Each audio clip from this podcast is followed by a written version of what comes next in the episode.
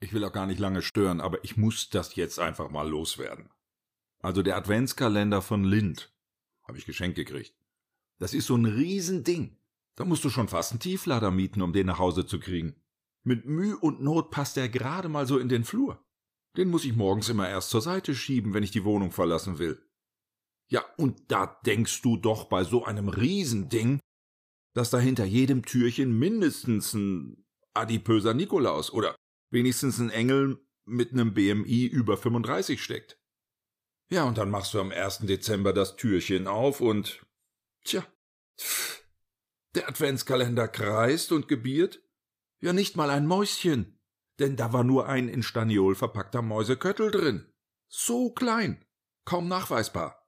Die reinste Homöopathie. Wir sind da schon fast im subatomaren Bereich unterwegs. Zehn hoch minus irgendwas. Ich wollte schon beim CERN in der Schweiz anrufen, die brauchen doch solche Korpuskeln für ihren Teilchenbeschleuniger. Ist das jetzt die neue Bescheidenheit oder was? Nur nicht beim Preis.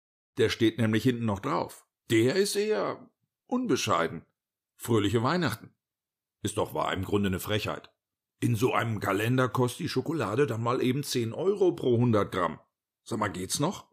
Alles nur für ein bisschen Glitzer, Glitzer, das kann doch wohl nicht wahr sein. Alles nur Verpackung. Alles nur Show. Große Klappe, nix dahinter. Sorry, wir haben sie doch nicht alle.